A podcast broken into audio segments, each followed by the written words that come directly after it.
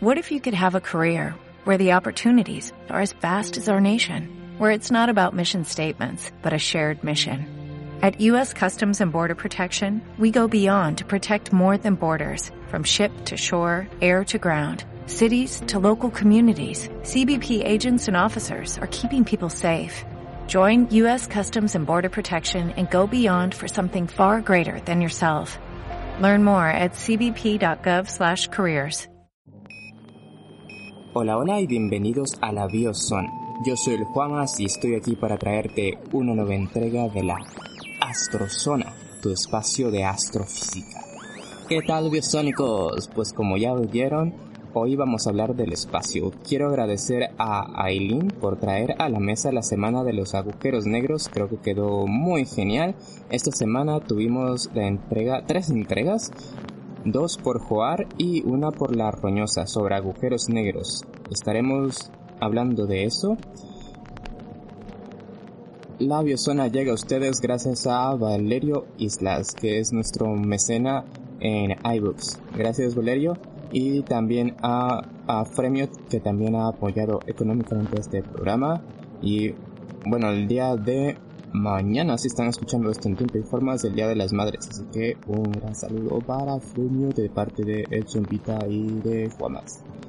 Bueno, sin más preámbulo, no sé, mucho más preámbulo porque no he presentado a todo el equipo. La Biozona está conformado por bastantes personas, yo solamente soy la voz de, de este podcast, pero La Biozona es una comunidad y nuestro equipo principal está conformado por, bueno, ya presenté a Eileen, es nuestra astrofísica de presión sináptica, nos ayuda con todos los promocionales que ven en las redes sociales eh, Luciferaza nos ayuda a coordinar el blog y la estructura informática de este espacio de biología está por el Chumpita, que es el quien diseñó toda la página web y todo lo que no se ve, pero que sostiene espacio. Además de ellos, tenemos un equipo grande de colaboradores del blog. Y pues ya les dije, lean las, las últimas entradas de Joar y de La Roñosa, pero pues tenemos muchos más de muchos temas diferentes. Quiero mandar saludos también a un montón de gente. Los que son nuevos, pues bienvenidos y no se aburran porque voy a nombrar a varias personas, pero es que siempre han estado ahí y pues la biozona depende mucho de que ustedes eh, nos apoyen dando likes, comentarios, diciendo nos gustó esto o queremos saber de esto. De otra manera no tendría sentido lo que estamos hablando aquí. Entonces, pues por eso los pongo primero.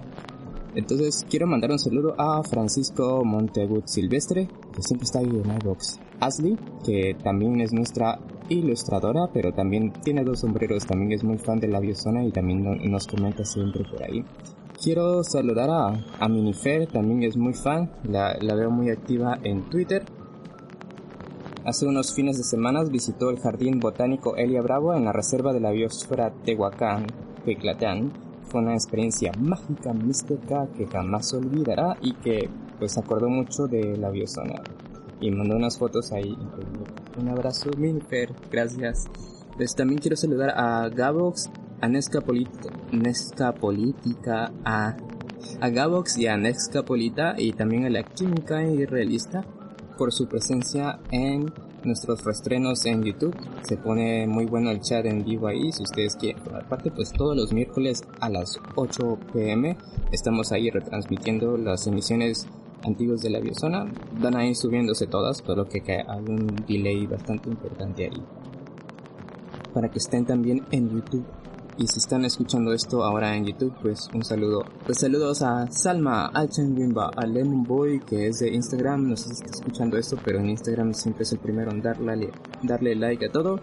Al Edar de Twitter, Ronosani, Julio Arriaga, al Big Nick Maldito, a Jade Jade, Pablo Licea y un Geo. Bueno, estos son nuestros saludos por ahora. Hay mucha más gente, pero generalmente cuando mando saludos, solo agarro un tweet al azar y veo quienes les, les han dado like para saludarlos. Ahora sí, sin más preámbulos, ingresemos a un agujero negro. Bueno, o buraco negro, como nos recordó Aileen. Los agujeros negros despiertan mucho la imaginación de los escritores de ciencia ficción, y no es para menos porque los agujeros negros son uno de los objetos más misteriosos del universo. En mi opinión y la de muchos más, conocer la naturaleza de los agujeros negros, o sea, comprenderla realmente, nos ayudaría a entender la naturaleza misma de la realidad, la realidad con R mayúscula.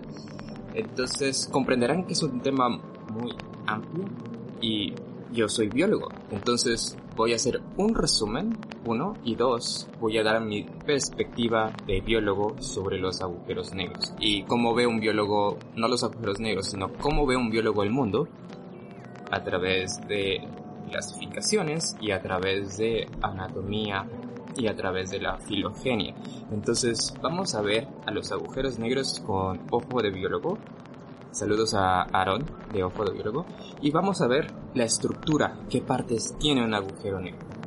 Entonces, resumen rápido o cómo voy a intentar estructurar este episodio es una breve introducción de los agujeros negros, aunque ya hablamos de ello con José Pinedo en un anterior, agujeros negros libres de fantasmas, pero un breve, brevísimo repaso histórico y de qué son. Luego voy a tratar de enfocarme lo mejor que pueda en, la anatomía Veamos cómo sale, porque esto básicamente me lo estoy improvisando. Pero antes que nada, como siempre, les tengo que pedir un favor y es que abran su imaginación. Vamos a empezar a imaginar cosas. Y lo primero que tenemos que imaginar es nada. Vamos a tratar de imaginarnos la nada misma. Cierren los ojos e intenten imaginarse nada. Normalmente tendría que explicarles esto desde como eh, formar un Big Bang, pero no vamos a hacer eso, vamos a simplificarlo, según yo. Eh, pero síganme, síganme, va a estar fácil. Entonces, primero imagínense nada, y después, para simplificar las cosas, vamos a crear un universo no de tres dimensiones como este, al menos tiene tres, después de eso, vamos a imaginar un universo Primero, tenemos nada, pero esta nada va a estar cubierta de espacio-tiempo. Y el espacio-tiempo nos lo podemos imaginar como una cuadrícula. Entonces pueden imaginarse como un tipo de hoja de cuaderno, así, de cuadros, pero un poco flexible, más bien como una tela que se puede arrugar, deformar y no se rompe tan fácilmente. O sea, si le ponen un peso puede caer, pero todavía no tenemos peso porque no tenemos nada, solamente tenemos el espacio-tiempo. Ahora, ¿recuerdan de episodios anteriores que dijimos que el espacio vacío, o sea, la nada misma realmente no existe. En la nada, el vacío tiene energía por sí mismo. Entonces, en este universo, en tres dimensiones, en el vacío, todo el tiempo están apareciendo paredes de partículas y fluctuaciones. Entonces, en nuestro universo, en nuestra imaginación, tenemos la nada, después tenemos este espacio-tiempo, que por sí mismo tiene cierta energía. ¿Y qué es la energía? Vamos a imaginarlo como pequeñas perturbaciones en esta fábrica. Eh, en fábrica estoy usando como calca del inglés, fábrica es como pues la tela, esta tela. Pequeñas perturbaciones y cuando estas perturbaciones son lo suficientemente grande es cuando tenemos materia. Ahora, para los físicos que están escuchando esto, déjenme, estamos teniendo una licencia creativa porque es un podcast, entonces todavía no estamos, eh, el objetivo de este episodio no es ser exacto en las, en las definiciones, sino eh, tratar de comprender la magnitud de los agujeros negros que son tan impresionantes. Tenemos a la nada, tenemos la perturbación del espacio-tiempo, que crea y cuando tenemos mucha energía concentrada en un espacio muy pequeño, muy denso, tenemos materia. Ahora, la clásica, la que siempre dicen es la materia deforma el espacio-tiempo y las deformaciones del espacio-tiempo le dicen a la materia cómo moverse. Entonces es como esta interacción entre el espacio-tiempo y la materia-energía. Son como esas dos cosas que existen encima de la nada. Ahora, ese es nuestro universo imaginativo eh, para que puedan eh, tratar de visualizar. Si les sirve esto, úsenlo. Si no, si no lo, lo pueden descartar, pero así es como yo lo observo. Ahora, volvamos, tenemos nuestro espacio-tiempo, vamos teniendo energía, vamos a ir concentrando esa energía en un punto, lo hacemos muy denso, empezamos a tener materia y tenemos más. A la materia le gusta juntarse con la materia por alguna razón que no realmente no podemos entenderla. Lo describimos con la gravedad, pero realmente no sabemos por qué la materia le gusta juntarse con la materia. Pero vamos a seguir acrecionando y acrecionando materia hasta tener una esfera. Una esfera va a tener superficie. Entonces vamos a seguir creciendo esa esfera hasta tener la forma de un asteroide primero. Ya aquí nos podríamos poner de pie aquí. Vamos a seguir creciendo hasta tener un planeta. De planeta tipo terrestre y lo seguimos haciendo más grande hasta tener un planeta seguimos metiendo más y más y más y más materia hasta que el peso de esta misma materia va a hacer que todo se junte tanto, tanto, tanto, tanto, tanto que los átomos van a fusionarse. Y esto es algo parecido a lo que en nuestro universo real llamamos estrellas, que son estas bolas de gas donde la presión debido a la gravedad es tanta que ocurre fusión nuclear y tenemos que para que una estrella sea estable tenemos fusión que empuja hacia afuera y la gravedad que empuja hacia adentro, creando un equilibrio. Así es como las estrellas se mantienen estables. Entonces en nuestra imaginación vamos a crear esa estrella, con más materia, tenemos fusión y ya tenemos algo como el Sol. Seguimos creando más, seguimos incrementando la masa hasta una estrella muy, muy, muy, muy, grande. En el universo real, esas estrellas van a ir fusionando primero hidrógeno, junto formamos helio, después llegamos litio, pasamos por todos los elementos. El problema es que llega un momento, por ahí de cuando estamos eh, creando hierro, en el que las fusiones ya no liberan tanta energía, entonces vamos a ir acumulando hierro nada más y este balance entre la fuerza interna y externa se rompe. Deja de haber tanta energía que sale y que mantiene junta a la estrella y entonces la materia se colapsa. O sea, se presiona tanto que ya las leyes de la física se rompen y caen. Necesitamos mucha materia. Si tenemos poca, vamos a formar una estrella de neutrones, que también ya hablamos de eso, pero en este caso vamos a tener tanta masa que se va a colapsar en un agujero. Y las leyes de la física se rompen totalmente. Cualquier cosa que llega ahí no puede escapar, ni siquiera la luz que viaja a 300.000 kilómetros por segundo puede escapar de la atracción gravitatoria de un agujero negro.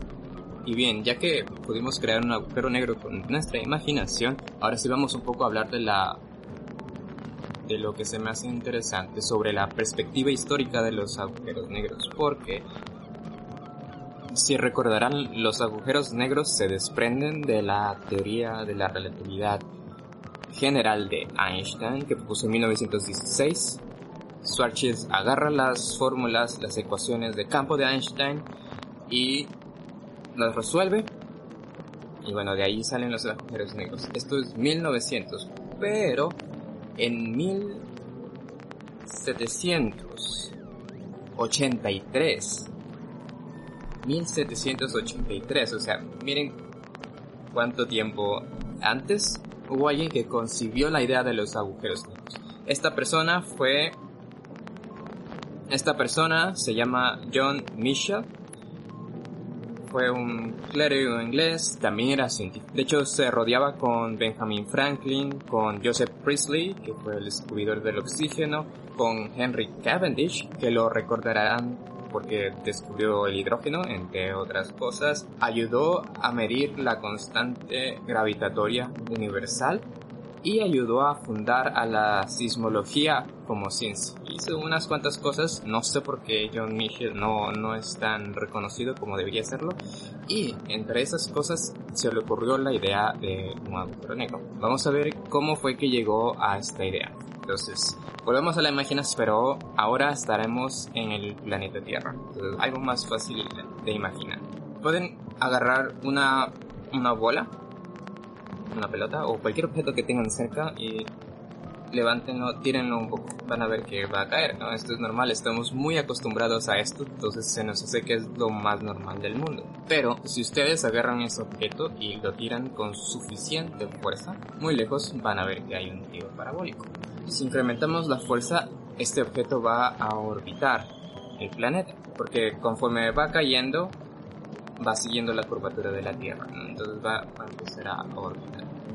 Para que un objeto salga de la gravedad de la Tierra necesita una velocidad que llamamos la velocidad de escape. Aquí en la Tierra esa velocidad es de 11.19 kilómetros por segundo, lo que equivale a más de 40.000 kilómetros por hora para poder escapar de la gravedad de la Tierra. Entonces, lo que él pensó, y basándose en las ideas de Newton de la naturaleza de la luz, Newton imaginaba que la luz estaba compuesta por pequeñas partículas que tenían cierta masa, o sea, que tenían peso, y caían. Entonces, si seguimos incrementando la masa, aumenta la gravedad y esta velocidad de escape se incrementa. Para poder escapar del Sol necesitamos mucha más velocidad. Él fue calculando y la velocidad de la luz ya se tenía con cierta aproximación, 300.000 km por segundo, con sus barras de error. Entonces, él calculó que en algún momento la fuerza de la gravedad va a ser lo suficientemente grande como para que la luz vuelva a caer, ¿no? Y tomemos en cuenta que Einstein todavía no estaba en el panorama, así que todavía no tenemos en cuenta fenómenos relativistas. Pero lo que él pensó es que una, estrella lo suficientemente masiva va a hacer que la luz caiga sobre sí misma y pues no podríamos ver a esa estrella porque no habría nada saliendo. Las cosas, ya considerando Einstein, son poco diferente, pero básicamente la idea central de lo que es un agujero negro ya estaba ahí, en 1708.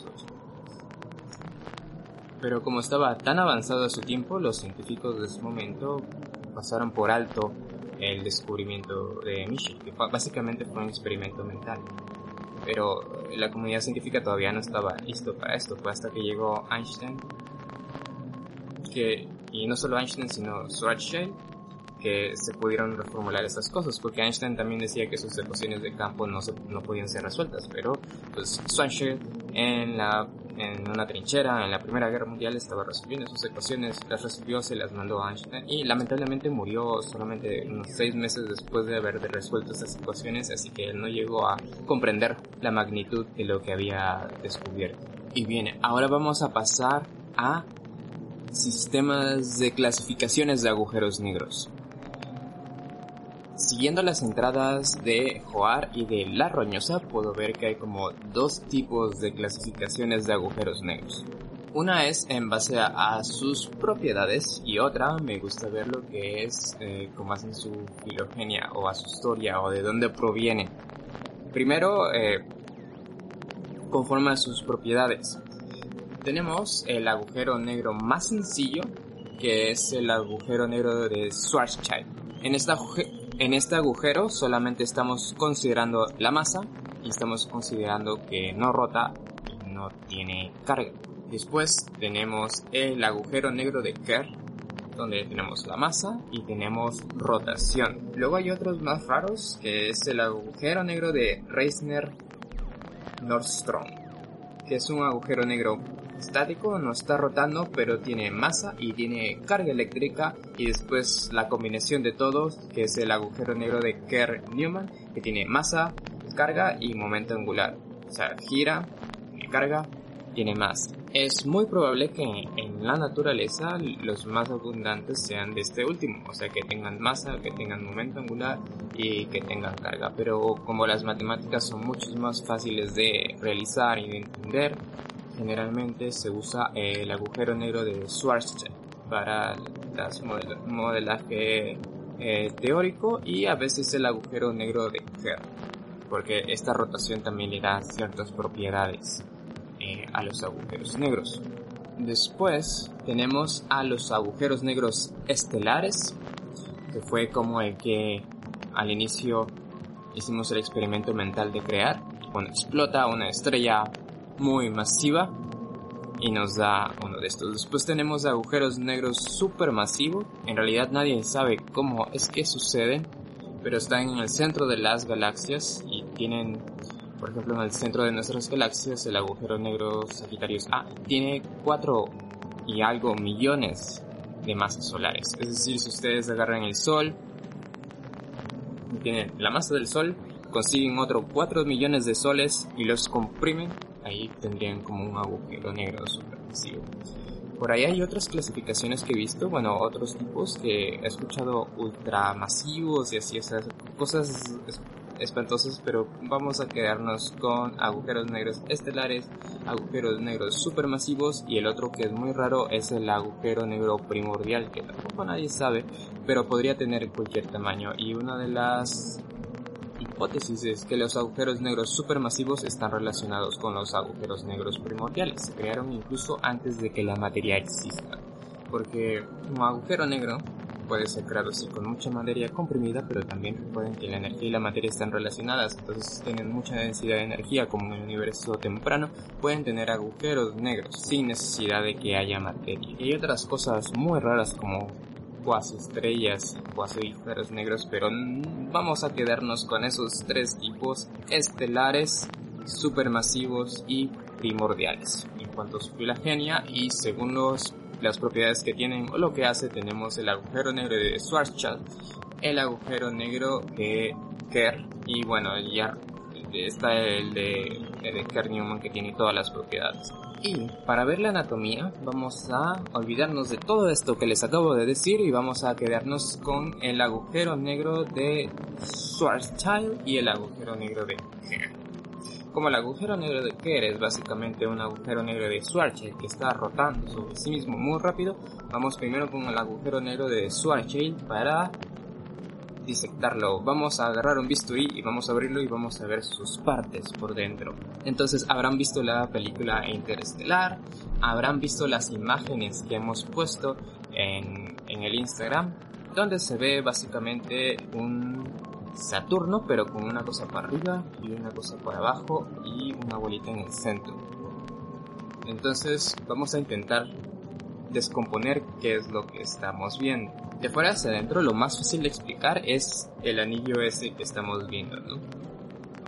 Ese es el anillo o disco de acreción. No podemos ver el agujero negro como tal, es negro, pero las cosas que lo están orbitando muy cerca llegan a orbitar tan rápido que, que se calientan tanto y emiten energía en muchas longitudes de onda y eso permite observarlos a mucha distancia. Eso es el disco de acreción lo que estamos viendo. Debido a que los agujeros negros son muy masivos, distorsionan la luz por este efecto de lente gravitacional, entonces cuando estamos viendo un agujero, digamos que lo estamos viendo perpendicular como si estuviéramos viendo a Saturno, si Saturno fuera un agujero negro, la parte de atrás del anillo la veríamos por arriba, la parte de abajo del anillo, que normalmente no se ve, la veríamos hacia abajo. O sea, en una sola, en un solo plano podremos ver la totalidad del anillo, el disco de acreción. Eh, por eso es que está sorprendente, a mí me, a, mí me, me deja sin palabras el hecho de poder ver la totalidad del agujero negro debido a esta distorsión del espacio-tiempo. Entonces, ese es el disco de acreción. Después van a notar que hay como una, una pequeña esfera que yo al principio pensaba que esa era como una esfera de, de fotones, pero resulta que los agujeros negros tienen algo que se llama isco, el isco del agujero negro. Esta es una nomenclatura del inglés que es Innermost Stable Circular Orbit, la órbita circular que es más estable. Entonces aquí todavía pueden orbitar fotones que no cuando no llegan perpendicular directamente hacia el agujero negro, porque estos caen, pero unos que están como ligeramente curviados alcanzan a orbitar el agujero negro y eso es lo que se ve en pocas palabras. Ahora hay otra cosa loquísima porque ya ven que está el disco de acreción, que se ve todo loco. Luego tenemos esta órbita más estable, el disco. Y después tenemos la esfera de fotones. Y después tenemos algo loquísimo porque yo pensé que después de la esfera de fotones ya teníamos el horizonte de los eventos. Pero resulta que no, tenemos algo que se llama la sombra del agujero negro, del Black Hole Shadow. Resulta que debido al mismo efecto de lente gravitatoria, ya les dije que se distorsiona todo y podemos ver adelante, detrás y en todas direcciones, después de, de este anillo de luz vamos a tener en el centro sí eh, el horizonte de los eventos, pero no está pegadito al anillo de luz, sino que hay unos cuantos como tres radios de Schwarzschild entre, entre el centro y el anillo. Lo que estamos viendo es la parte de atrás de la esfera. Estamos viendo la parte de atrás de la esfera en anillos concéntricos que se van sumando. Estamos viendo básicamente el, el horizonte de eventos como si hubiéramos agarrado una esfera y lo hubiéramos aplastado contra una superficie y cada anillo lo estamos viendo un número infinito de veces. Esto es bien difícil de explicar y además realmente no importa porque todo lo que vemos es negro, pero solamente imagínense que estamos viendo este anillo y el horizonte de eventos no está inmediatamente ahí, sino que está hasta el centro. Apenas aquí estamos llegando al agujero negro. Miren todas estas, este montón de capas y cosas que hay antes de llegar a el agujero negro en realidad es el horizonte de los eventos, es una superficie, lo podemos imaginar como un, volumen, que es el, digamos que la superficie del agujero negro.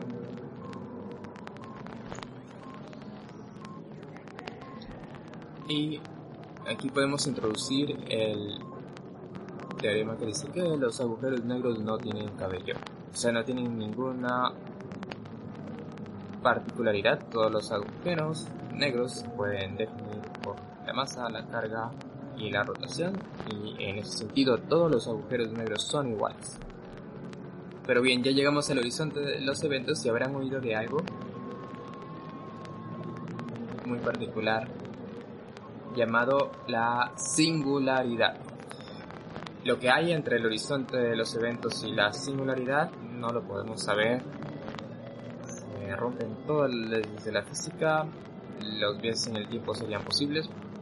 Entonces es ahí donde la película Interestelar se agarra para poner un montón de cosas, pero la cosa es que es que la singularidad también podría o no existir, porque la singularidad se define como un punto sin dimensiones donde está condensada toda la materia de toda la masa del agujero negro. Es decir, si tenemos un agujero supermasivo de 4 millones de masas solares, todas esas 4 millones de masas solares están condensadas en un punto sin dimensiones, infinitamente pequeño. Pues eso es muy loco.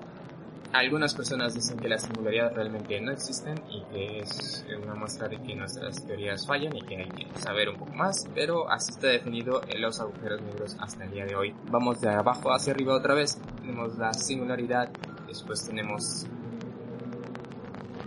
la nada, no sabemos qué hay, pero después tenemos el horizonte de los eventos, después tenemos la sombra de la, del agujero negro, que es el horizonte de los eventos copiado muchas veces, pero como todo es negro no lo distinguimos. Y después tenemos este anillo, que es la esfera de fotones, después no tenemos nada por por un trecho, que esas son las órbitas no estables. Después ya tenemos la el ISCO o la, la, órbita, la órbita interna más estable de Innermost Stable Circular Orbit. Después ya tenemos el disco de acreción y, lo, y vemos por abajo y por arriba en, debido a el efecto de la gravedad sobre la luz. Y así es como disectamos un agujero negro y bueno, si tenemos un cuate lo suficientemente rápido podemos escapar del agujero negro si estamos por ahí del isco, como en la película Star Wars. Me gusta Star Wars, pero no soy hiper mega fan, entonces no sé en qué película hacen eso, pero en una, una de las películas escapan de un agujero negro. Y pues pudieron hacerlo si no traspasaron el isco, pero se necesita mucho poder. Pero como hemos estado muy cerca de un agujero negro, pues ahora vamos a ver qué es lo que pasa cuando caemos a un agujero. Yo soy el Juamas, esto fue la Biosona y gracias por sintonizarnos. Adiós. Se avienta el agujero negro.